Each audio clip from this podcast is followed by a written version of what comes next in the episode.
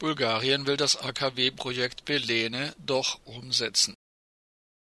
Bulgarien will ein bei Umweltschützerinnen und Umweltschützern umstrittenes Atomkraftwerk bei Belene an der Donau doch noch bauen lassen. Eine Woche nach dem Besuch von Russlands Regierungschef Dmitri Medvedev veröffentlichte das Energieministerium in Sofia am 11. März, also am Fukushima-Jahrestag, eine Einladung an Investoren. Die damalige Regierung von Ministerpräsident Boyko Borissew hatte 2012 aus Kostengründen das früher gemeinsam mit Russland geplante Atomkraftwerk Belene beim russischen Konzern Atomstreuexport abgesagt. Sofia legt nun das Projekt als ein bulgarisches Vorhaben ohne staatliche Bürgschaften neu auf.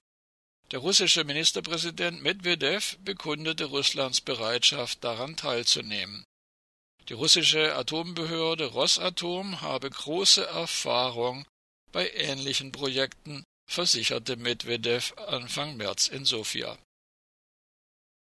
Zu den Interessenten gehören dem Vernehmen nach neben Rosatom auch der französische Atomkonzern Framatome sowie General Electric aus den USA, der chinesische Konzern CNC und die Korea Hydro and Nuclear Power. Die japanischen Konzerne Hitachi und Mitsubishi haben sich weltweit aus AKW-Projekten, so in Großbritannien und der Türkei, zurückgezogen. In ungewohnter Offenheit wurden als Begründung die hohen Risiken und Kosten genannt. Westinghouse, Atomtochter von Toshiba und Japans dritter AKW-Bauer, ist pleite. Zuvor hatte Toshiba den schon 1999 pleitegegangenen US-amerikanischen Atomkonzern Westinghouse aufgekauft.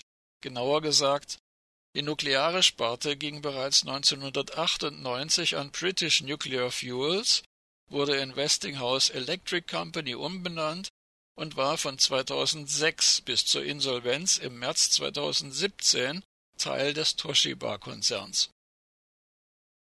Trotz den Bemühungen des japanischen Premierministers Shinzo Abe ist Japan de facto raus aus dem Atomgeschäft.